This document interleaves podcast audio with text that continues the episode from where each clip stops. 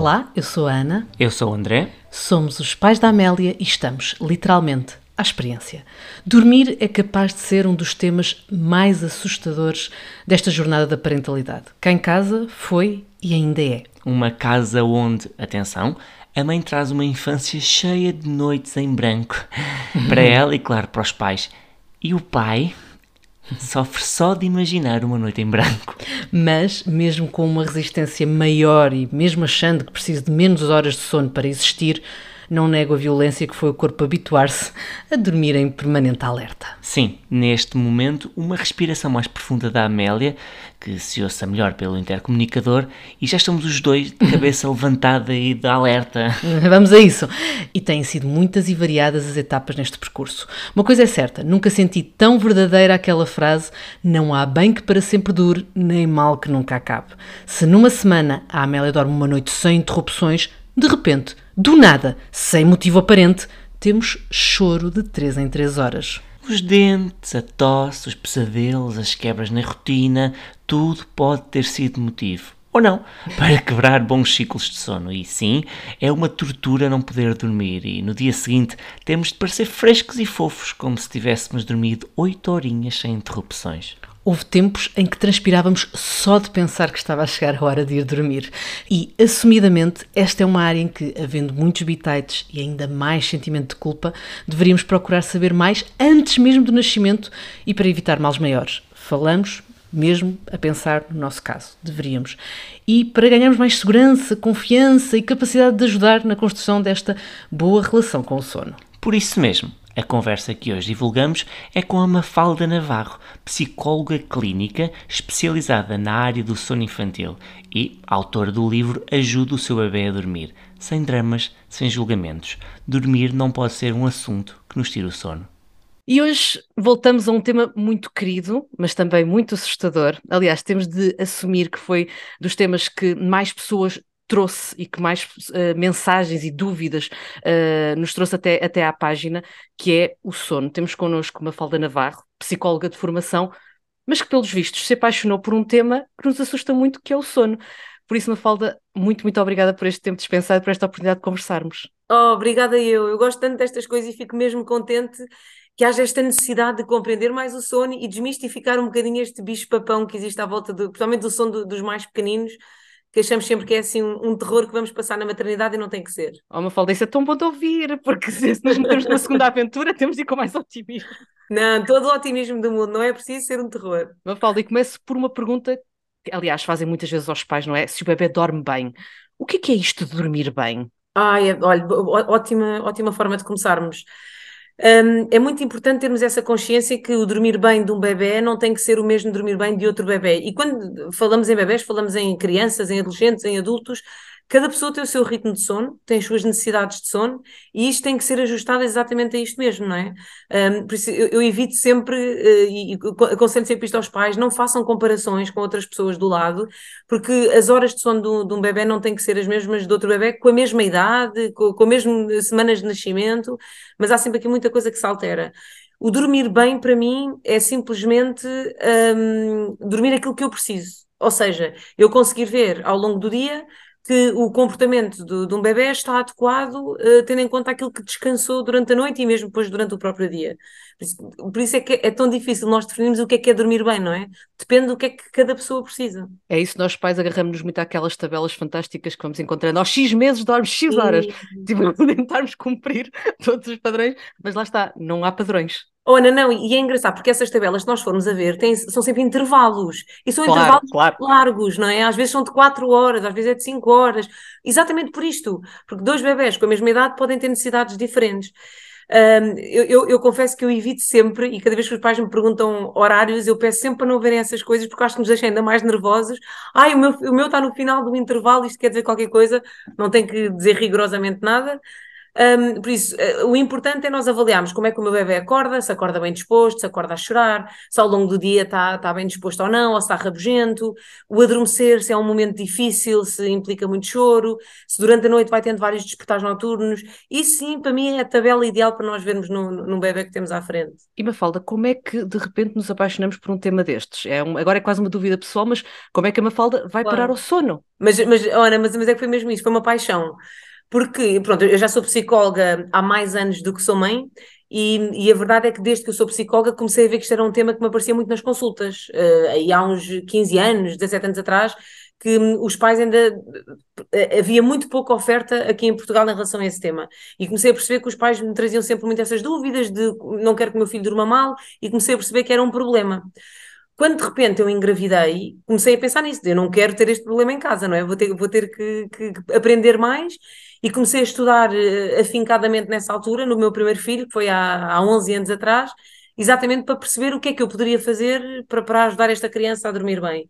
Pronto, e, e eu acho que a maior descoberta que eu fiz foi isto mesmo: é que eu consigo, enquanto mãe, uh, enquanto pai, uh, ajudar o meu filho a dormir melhor. Uh, não é uma questão de sorte, não é uma questão de acaso, há muita coisa que nós podemos fazer, corrigir, ajustar, ir de encontro àquilo que, que o meu filho precisa.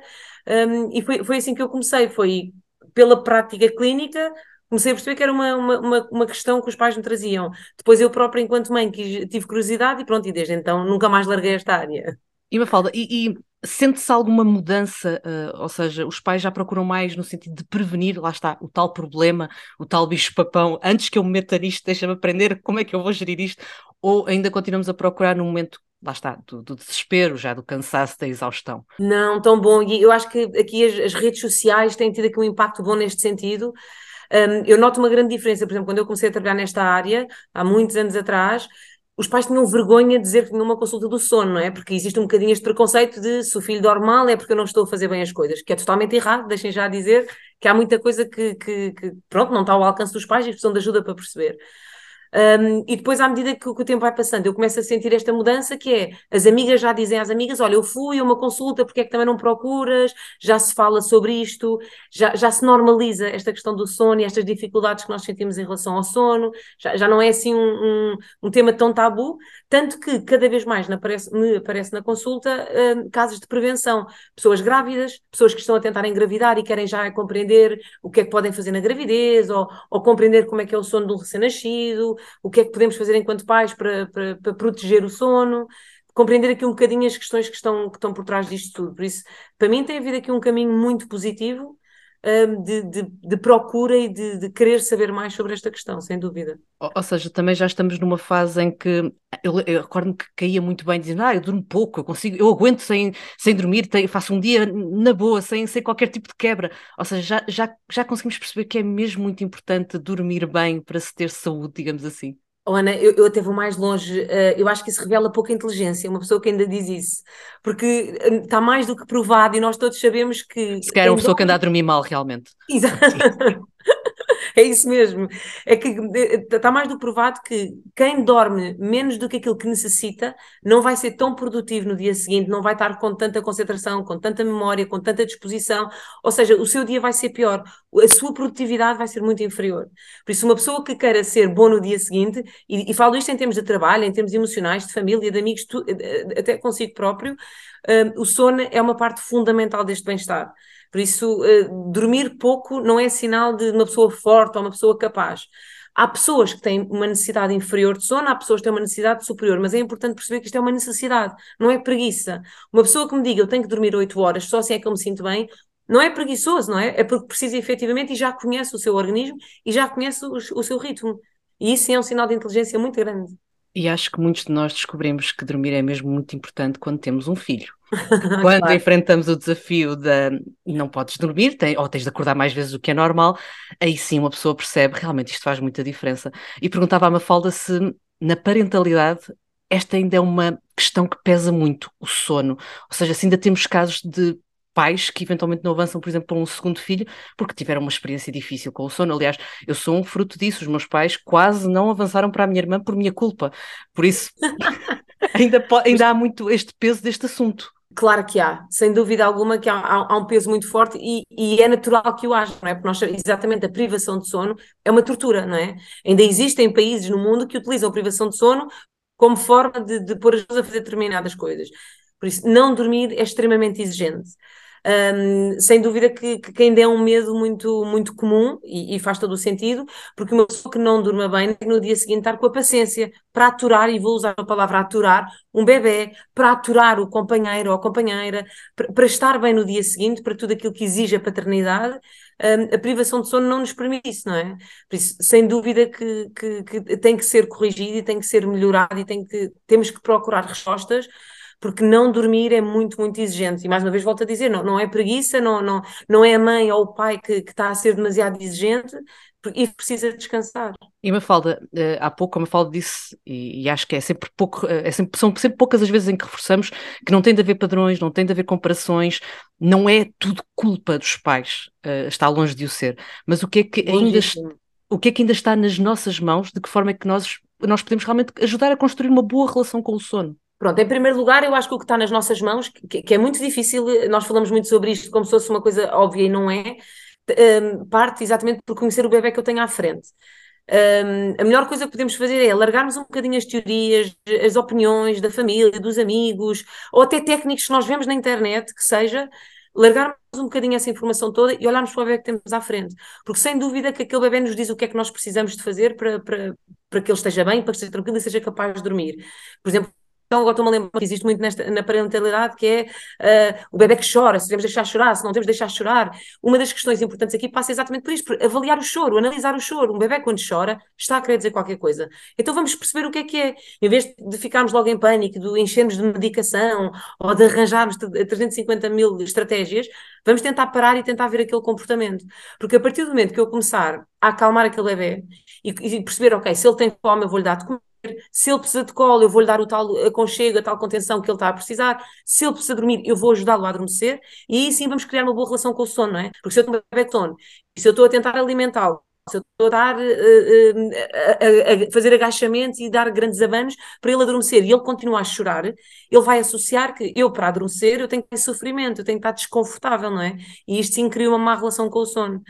Eu, inicialmente era começar por ver o que é que o bebê está aqui à frente a, querer nos dizer. Que é difícil, isto não é nada imediato, e principalmente quando temos um recém-nascido no, no, colo, não é no primeiro mês, se calhar nem no segundo, só talvez ao terceiro ou quarto é que temos esta capacidade, não é? Porque temos que o conhecer. Mas muitas vezes o que eu sinto é que estamos tão rodeados de, de tanta coisa, tanta informação, que nos esquecemos do mais básico, que é ver o que é que o bebê nos está a dizer.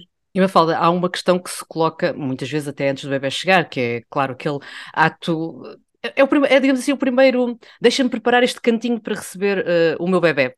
Pensar o quarto, pensar o espaço para ele. Uh, há realmente aspectos que nós devamos ter em consideração neste momento de idealizar o quarto e que podem condicionar também esta boa relação com o sono? Claro que sim, eu faço muitos domicílios e a primeira coisa que eu faço quando entro numa casa, num quarto, é perguntar aos pais se os pais estão confortáveis dentro daquele quarto. Porque muitas vezes eu tenho os pais a dizer não, olha, eu, para mim estava muito quente, ou para mim tem muita luz. Então, se o adulto sente isso, naturalmente vai sentir. Tentar arranjar um espaço que seja confortável, em termos de temperatura, em termos de ambiente, os bebês, os não precisam de quase nada para dormir, só precisam estar estáveis, tranquilos, equilibrados, bem alimentados, com o mimo todo, com, com, com a, segurança toda um, adquirida e depois assim conseguem dormir. Por isso não é preciso grandes objetos, grandes brinquedos, uh, as camas XPTOs, porque eles não, não vão depender disso para dormir essencialmente é estarem confortáveis, não é? E, e, e, lá está, se eu tenho um ambiente demasiado quente, o bebê também vai ter calor. Se eu tenho um ambiente com muita informação, com muito estímulo à volta, o bebê vai ficar distraído com o que está a ver em vez de adormecer. Ou se eu tenho um ambiente demasiado barulhento, em que o bebê não está a conseguir adormecer, então vamos procurar um ambiente mais, mais tranquilo para que, para que isso aconteça. Mais uma vez, Ana, eu repito muito esta frase, mas acho que é, é essencial, que é vamos analisar o comportamento. Se eu tenho um bebê que está a chorar aos gritos no meio de uma sala, porque é que eu não experimento levá-lo para um quarto, para outro espaço um bocadinho mais tranquilo, a ver se ele adormece melhor, não é? E depois às vezes perguntam, ah, mas eles têm que aprender a dormir com barulho.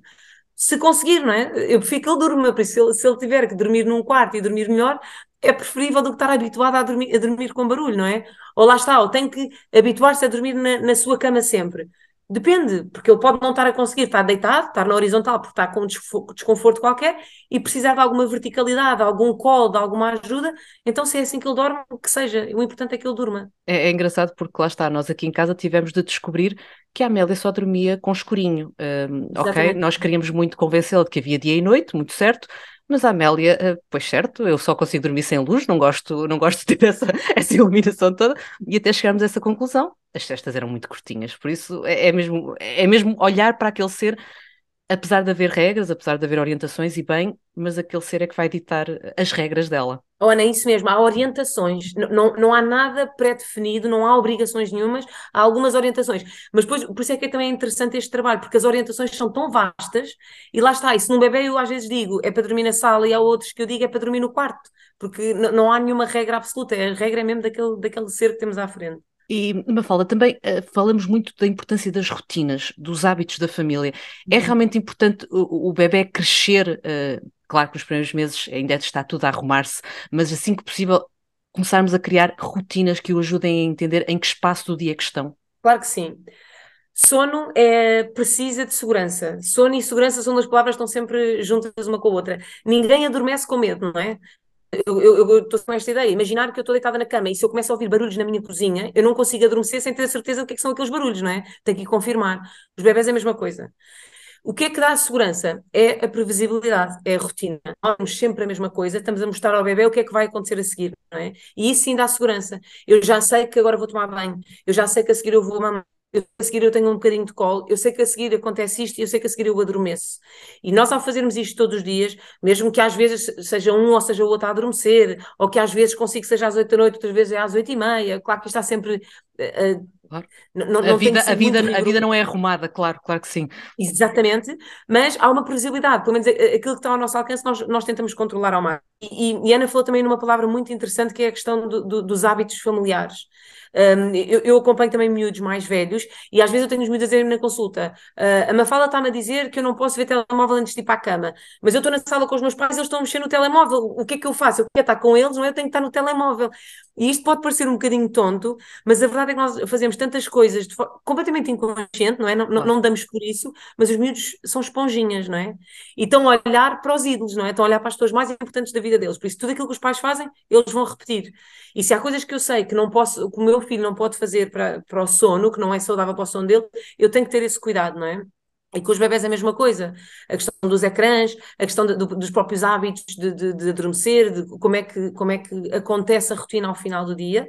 Sem dúvida que isto é muito importante para, para proteger o sono, chamada a higiene do sono, não é? Tudo é quase uma despedida do dia, é, é, é precisamente assim, devagarinho.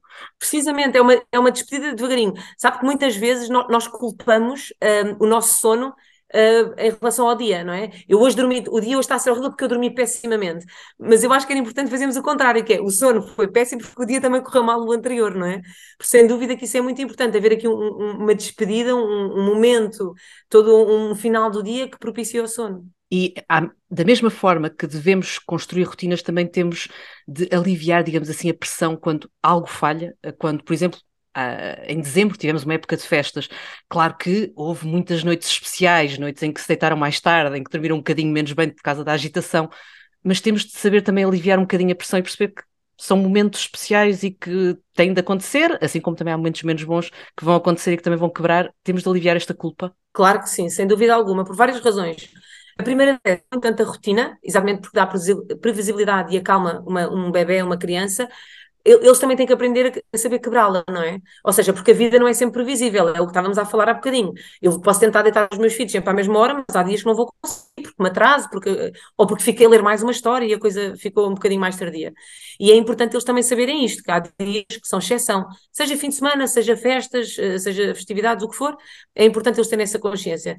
E depois, nós também não nos podemos esquecer que todos nós, o seio familiar, precisa também de momentos de descontração, não é? O pai e a mãe também precisam de ir ao Natal e estar em família, a criança também precisa de ir ao Natal e estar em família, ou de ir jantar à casa dos avós, ou... tudo isto vai alimentar a família, vai deixá-los mais bem dispostos, mais tranquilos, e isto propicia o sono, não é?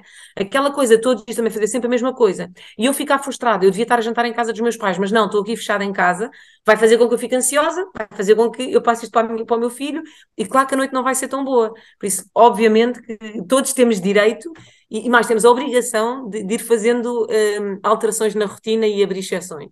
Mafalda, e agora vou revelar um daqueles meus medos que é como é que se compatibiliza, já que estamos a falar de quebras de rotina, como é que se compatibiliza uh, sonos distintos? Por exemplo, vem um segundo filho que tem outras formas de dormir, outras rotinas de sono. Como é que se compatibilizam estes dois mundos? É tão giro. Ainda hoje estava numa consulta e tinham os pais a dizer isso. Olha, o primeiro filho dormia que era uma maravilha. Agora de repente chega o meu filho, parece que eu não sei fazer isto, não é? Como é que se arrumam os dois? É difícil. O que é que eu, que eu gosto de começar por dizer? Que é, vai sendo cada vez mais fácil. Ou seja, não desesperem. O primeiro mês é caótico. Gosto de deixar as coisas assim em branco. O primeiro mês parece impossível. Ao fim do primeiro mês, as coisas começam a se organizar.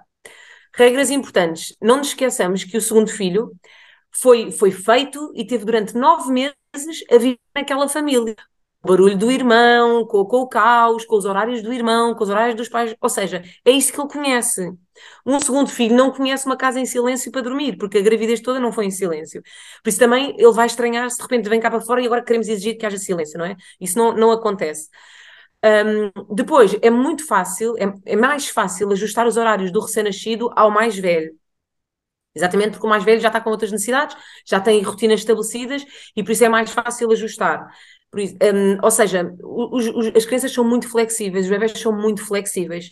E se eles sentirem que o básico está assegurado, que é momentos de pausa, de descanso, mimo, brincadeira, lá está. Agora, esta mãe também agora lembrei-me que falava ao final do dia, tentava deitar o bebê logo às sete da noite para garantir que ele ia para a cama. E o bebê ficava super agitado. Porquê? Porque queria estar com o irmão, queria aproveitar aquele final do dia, aquela confusão da cozinha, do jantar. E a mãe muito aflita, ah, mas é um recém-nascido, ele ia para a cama cedo. Neste caso, não, não é? Porque ele vai ficar muito mais feliz de aproveitar o caos, deita-se um bocadinho mais tarde, se for preciso, acrescenta-se uma cesta ao longo do dia para ele conseguir deitar-se um bocadinho mais tarde e ajusta-se os horários. Porque depois, às tantas, a mãe também dizia isto: que era como é que eu faço? Depois, às tantas, eu deito um, depois eu quero ir jantar e depois deito outro, e às tantas, são 10 da noite e ainda nem acabei a rotina do dia, não é? E não é necessário, podemos tentar eh, ajustar e deitar os dois ao mesmo tempo, se fizer sentido para a família, como é óbvio, mas, mas é muito fácil um, equilibrar e, e, e, tentar que o recém-nascido acompanhe a, a, rotina do mais velho.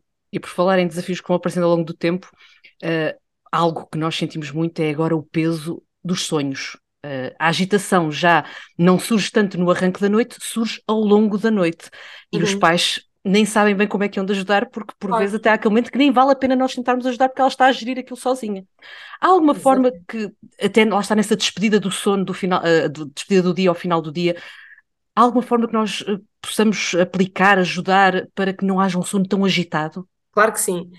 Exatamente esse conceito é muito importante, a despedida do dia. Ou seja, temos muito cuidado, mais uma vez volto a usar este termo que muitas vezes se ouve que é chamado a higiene do sono. O que é que eu quero dizer com isto? Ter cuidado com horários, se a criança está a deitar à hora que ela precisa, Uh, se, se, se, por acaso eu tenho uma criança que tem que se deitar mais tarde, ou um bebê que tem que se deitar mais tarde, lá está, porque quer acompanhar o irmão, então vou acrescentar uma cesta para não ficar demasiado cansado. Cansaço é inimigo do sono. Uma criança, um bebê é uma criança que se vai deitar muito cansada, tendencialmente vai dormir pior, vai estar mais agitado, pode ter mais pesadelos, pode ter um sono pior, exatamente por isso. Um, depois, outra coisa importante tem a ver com a alimentação. Que tipo de refeição é que tem? Eu tenho famílias que dizem, não, eu vou dar uma refeição muito levezinha para garantir que, que ele adormece bem, mas depois tem uma criança cheia de fome e não vai adormecer bem porque tem fome. Ou por outro lado, não, eu dou uma, uma refeição muito robusta.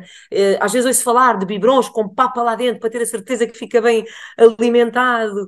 E isso não funciona, pois o bebê está mal disposto, tão cheio que está. a refeição tem que ser ajustada às necessidades do bebê e não, não, não começarmos a exagerar. E depois, fundamental, aprende-se com o final do dia, ou seja, o momento, a rotina da calmia, a rotina de deitar. Essencialmente, não haver discussões, não haver muito, muito, muitos problemas, evitar as birras nesta hora para ele não dormir ansioso.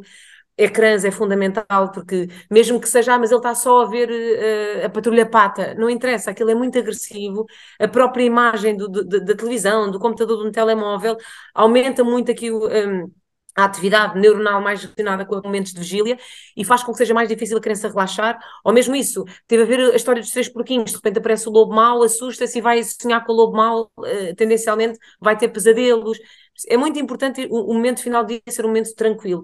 Um, os pais muitas vezes, e às vezes nós esquecemos, até com os bebés isto é importante, e lá está, mais uma vez vou buscar a questão do, do, do chorar, não é?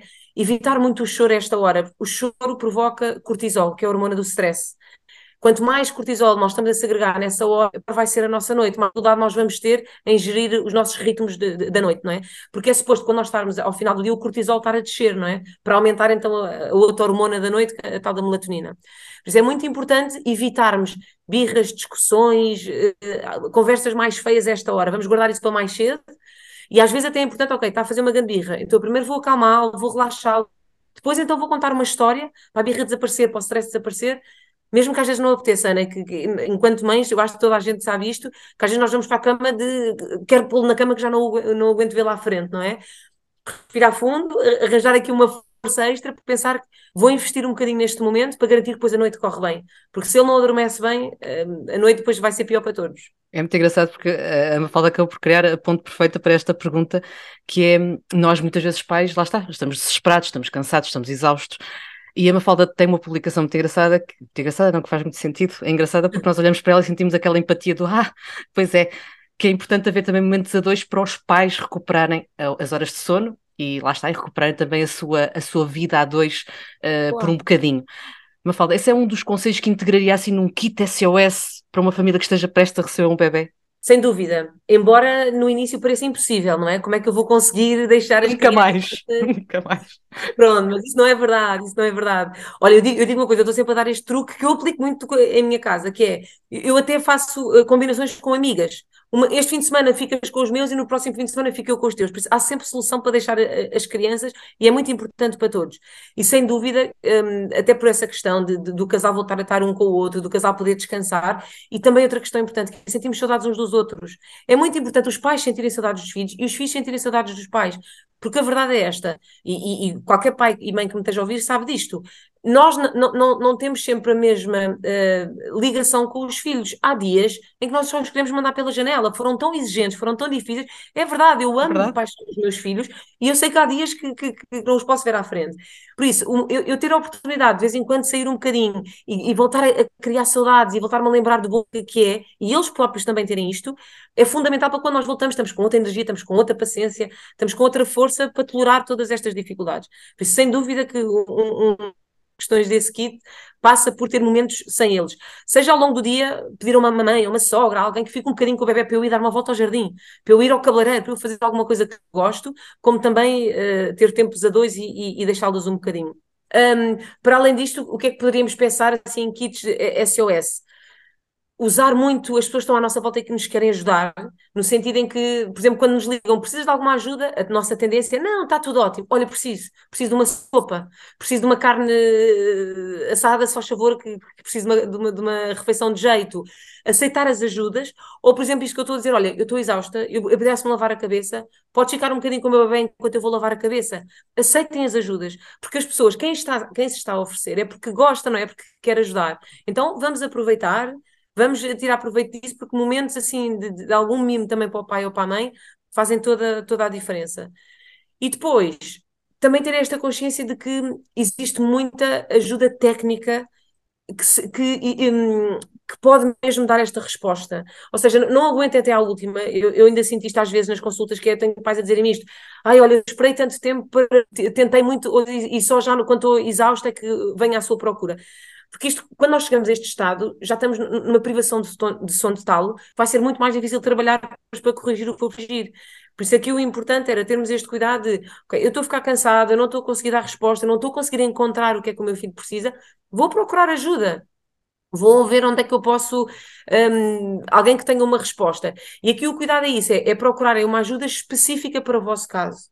Uh, eu tenho sempre medo, e embora eu contra mim falo, que eu também tenho uma página de Instagram, mas tenho sempre medo destas, destas ajudas muito, muito gerais e, e um, um, plano que uh, encaixe em todas as casas.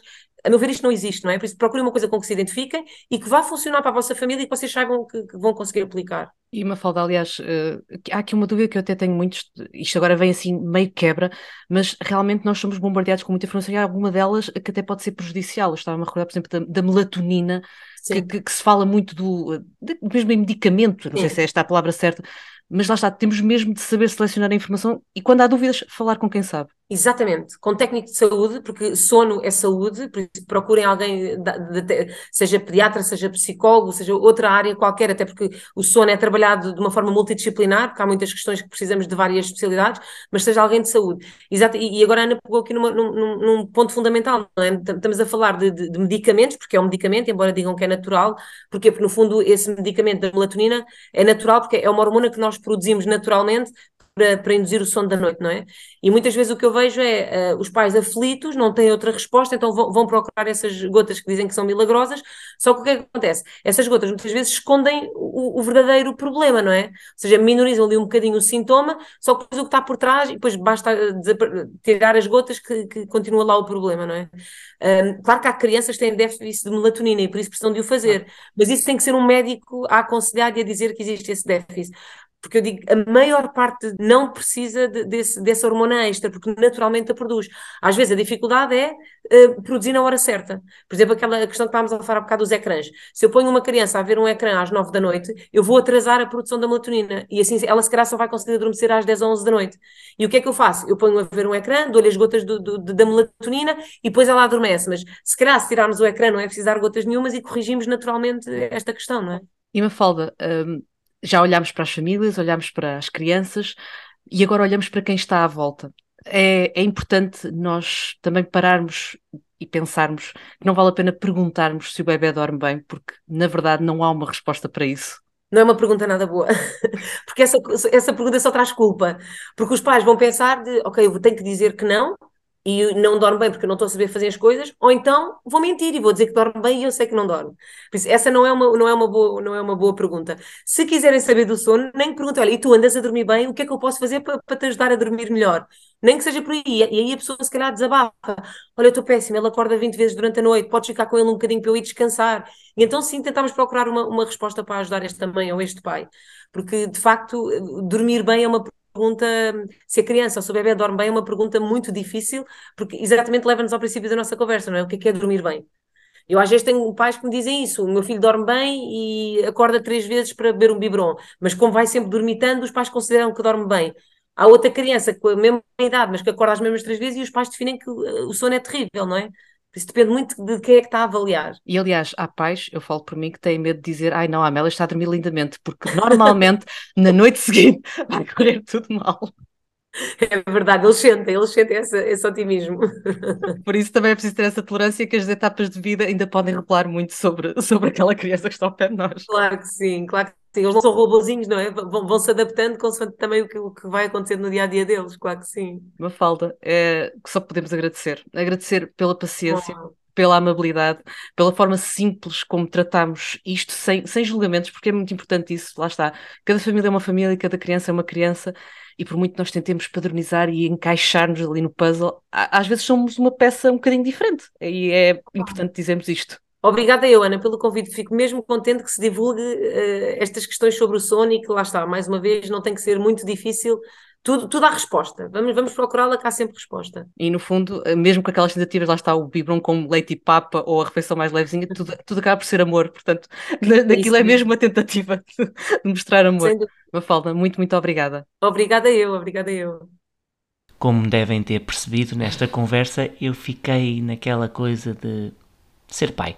Por isso, e como não tive a oportunidade de o fazer no momento da gravação, aqui vai agora. Obrigado, Mafalda, por esta calma e boa disposição na abordagem de um tema que não escondemos, deixa grandes marcas na experiência da parentalidade. Marcas e olheiras. Entre agachamentos, músicas inventadas, agora estamos na etapa do ficamos aqui uh, até ela adormecer. É engraçado perceber que nisto da parentalidade nada é só apenas aquilo que parece ser. Amamentar não é só amamentar. Alimentar não é só alimentar. Adormecer não é só adormecer. Dar banho não é só dar banho. Tudo é aprendizagem para todos. Tudo traz emoções, afetos. Aliás, se vos apetecer saber mais sobre como foi esta nossa jornada no que ao sono diz respeito, Basta revisitarem a primeira temporada. Contamos tudo num episódio. Falamos das nossas angústias, das nossas angústias, das nossas angústias. Também falamos das nossas conquistas e das nossas frustrações e dos nossos avanços e retrocessos. Mas, como sempre, falamos mesmo de tudo. Por momentos assustei-me com a palavra angústias repetida. Pensei assim, bem, agora, agora é que foi. Deu-me o sono. Mas está tudo bem. E, na verdade, falamos tanto que eu acredito que até corremos o risco de dar sono a quem nos ouve.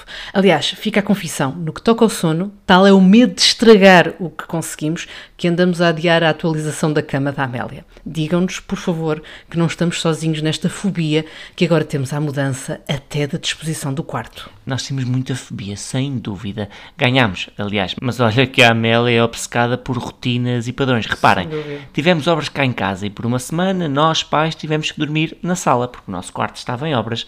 A Amélia berrava todas as noites porque queria ir para o quarto dos pais naquele momento de transição antes e, de ir para o quarto dela e, claro, depois decidir qual é a roupa do dia seguinte. Tens razão. E já é permeável à ansiedade boa. Por exemplo, sabia que íamos à praia no dia seguinte, que tinha o espetáculo de rock para bebés, que ia à casa dos avós, que tínhamos falado que havia a festa da liberdade e que íamos juntos. E torna-se um despertador nós só ouvimos já é dia. Nisso sai a mãezinha, não é? Se é para ir para o Laréu, a Amélia está à porta e pronta. sim, e o pai não queres ver. É Eu preciso dormir. É, é, é preciso arrastá-lo ainda a dormir, com certeza. Mas vá, discussões à parte, disto são feitas as nossas noites e os nossos dias. E claramente é uma área em que, pela vida que temos, pelos horários que temos, questionamos muitas vezes se estamos a fazer mal, se estamos a falhar. Mas pronto, no fundo e resumidamente, é só mais um tema em que somos, literalmente, pais à experiência.